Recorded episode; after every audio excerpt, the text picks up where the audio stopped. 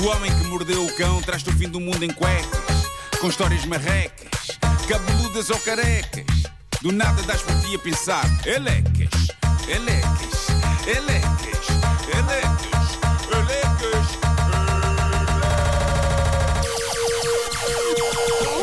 O homem que mordeu o cão traz-te o fim do mundo em cuecas. Elecas. Estava com os fones errados. Para Aqui a variar. rodar, a rodar o botão, tipo, mas isto não funciona, isto não funciona.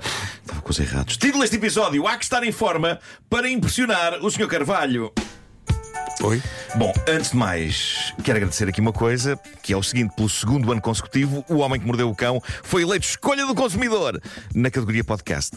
O Ah, que é, é sempre bizarro porque isto só é um podcast por conveniência. Isto é uma rubrica de rádio que depois se transforma num podcast quando vai parar à net. Exato. Imagino sempre pessoas que fazem de facto podcasts a ficarem extremamente irritadas com isto, e é para elas que vão as seguintes palavras: Epá, azar.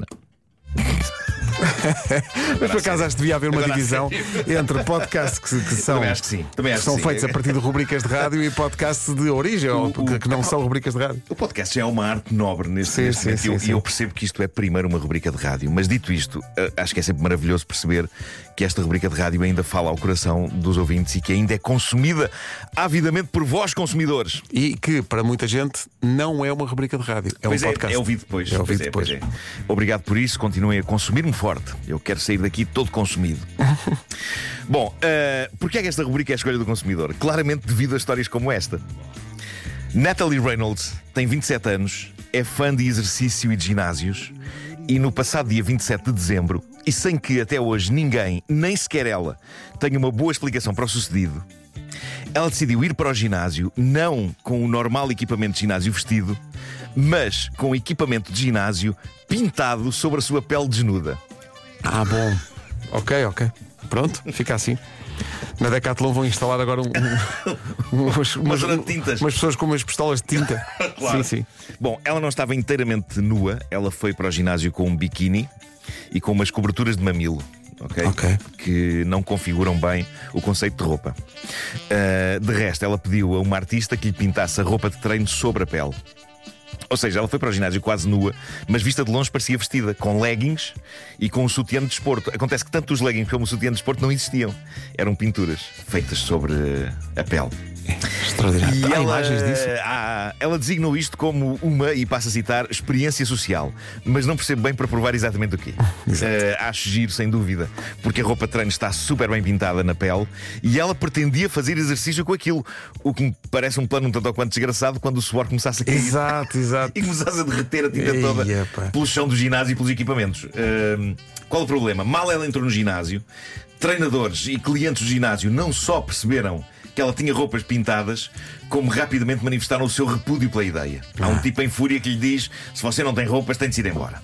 Ela tentou provar que roupas pintadas na pele podem ser consideradas roupas. Eu acho que era a tese que ela estava a tentar defender ali. Só que em vão pois cada vez mais clientes e responsáveis do ginásio estavam em fúria com ela, pois há regras de etiqueta nos ginásios e uma delas é que a pessoa tem de lá estar dentro com roupa adequada. Com roupa. Coberturas de mamilos e um biquíni não contam como roupa adequada para ginásio. E é o tipo de coisa que é considerada desrespeitosa. Eu suponho que não seja só por ser pouca roupa. É, é provável que também não esteja dentro da etiqueta dos ginásios uma pessoa tentar entrar lá para fazer exercício usando uma armadura medieval ou um smoking. Muito embora a Embora armadura eu adora- medieval adorava- eu gostasse de eu ver. adorava ver. Epá, eu adorava ver. ver no- no- na passadeira. Clang, clang, clang, clang. adorava ver. O que se passa é que depois da Natalie publicar esta sua experiência nas redes, as redes juntaram-se aos responsáveis do ginásio e aos clientes e viraram-se ferozmente contra ela, com alguns utilizadores do X, o antigo Twitter, a exclamar: os ginásios são para fazer exercício, não são para exibir roupas pintadas. Ela devia ser expulsa deste ginásio para toda a vida. Calma, malta, não se Calma também, calma, exato. Não é bom para o coração. Ah, a coisa chegou a um ponto tal que a Natalie viu-se na obrigação de fazer um pedido de desculpas.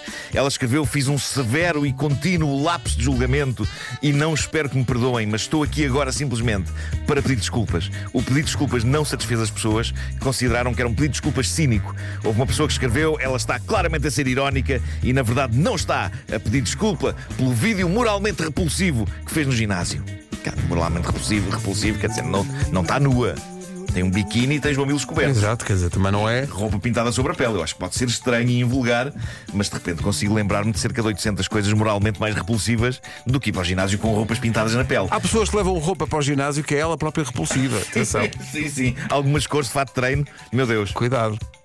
Dito isto, é claro que esta história me trouxe à memória o tal dia em que eu próprio fui moralmente repulsivo num ginásio, quando no Jardim Infantil Pestalozzi, escola de onde saíram pessoas ilustres como o realizador Marco Martins ou o político Sérgio Sousa Pinto, que entrevistaste há uns dias, e também este palhaço, eu decidi avançar para uma aula de ginástica em cuecas depois de constatar que a minha mãe se tinha esquecido de meter os calções na mala. Ah. Tinha eu seis anos e, e lá está, achei que sendo os calções do equipamento de escola brancos e as minhas cuecas também brancas, eu conseguia enganar. Dava, dava para enganar, claro. Não deu, não é? Envergando aquilo que, caso me perguntassem, seriam calções só que mais curtos. Com certeza. Era o meu plano. Novo trend. Não funcionou. Já que uma colega minha instantaneamente perguntou ao professor porque é que eu estava a usar cuecas na ginástica. E esse é o momento da minha vida que equivale na vida do Peter Parker ao momento em que a aranha o morde. E ele se transforma no Homem-Aranha. Eu entrei de cuecas numa aula de ginásio, no- no- numa aula de ginástica, transformei-me nessa altura no Nuno Marco. Nem o Marco Martins, Mas nem quando- o Sérgio Sousa Pinto alguma vez entraram de cuecas numa, numa aula. Mas quando, quando, quando essa miúda aponta para ti a dizer que estavas Hum. de cuecas, tu ainda tentaste negar? Não, resignei-me. Pois, exato. É pá, para quê? Assumiste que. Não, claro que sim.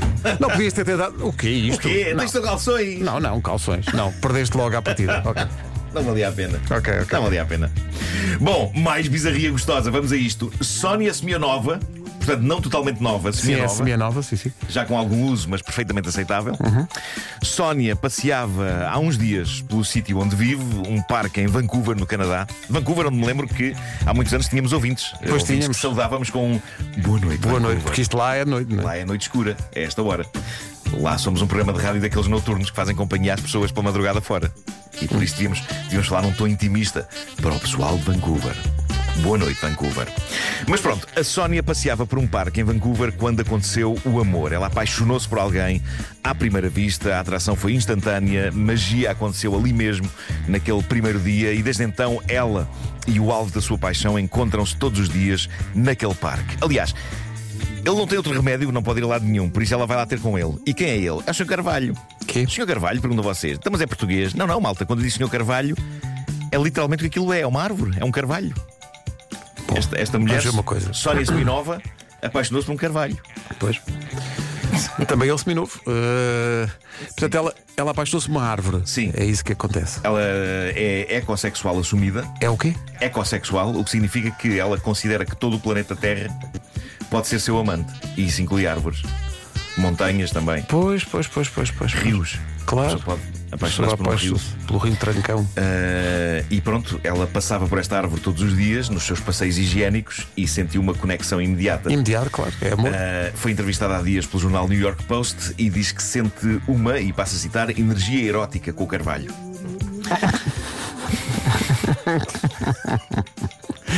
É o perigo da árvore ter esse Ela- nome também, não é? é Porque na péssimo, rádio é péssimo. isso é uma Sim, armadilha. sim, sim. Preste... É terrível, terrível. Eu estou a tentar sublinhar bem o V. Pois, pois, pois. Ela abraça o Carvalho, forte, mas diz que é até onde vai o lado físico deste romance. Ela Ah, diz é que tudo, é não é? suficiente. Diz que é Pois, pois, suficiente. pois, pois. Não pretende efetivamente ter relações com a planta, até porque deve aleijar.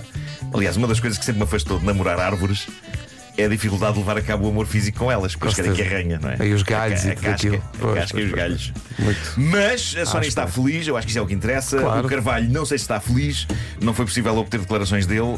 Espero que para ele isto seja consensual. É tramado se não é, porque ele não pode ir a lado nenhum, não é? Se isto para ele não é bom, imagina o desgraçado todos os dias assim que Ei, vem lá vem É, esta, lá vem epá, ela lá vem vez. esta. As outras árvores a gozar com ele. Antes, antes os skills, pá. Pois é, não é fácil ser Carvalho. Epá, as frases ficam assim a bailar, não é? Ficam. E é por isso que isto é a escolha do consumidor. Olha. Uma, um, É uma- podca- um podcast do Carvalho. Era o que eu ia dizer. É isso.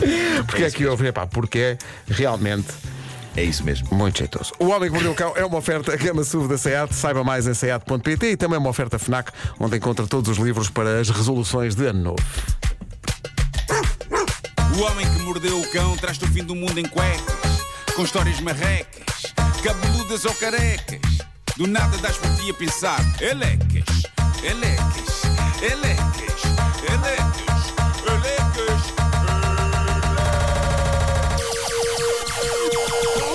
O homem que mordeu o cão traz-te o fim do mundo em cuecas.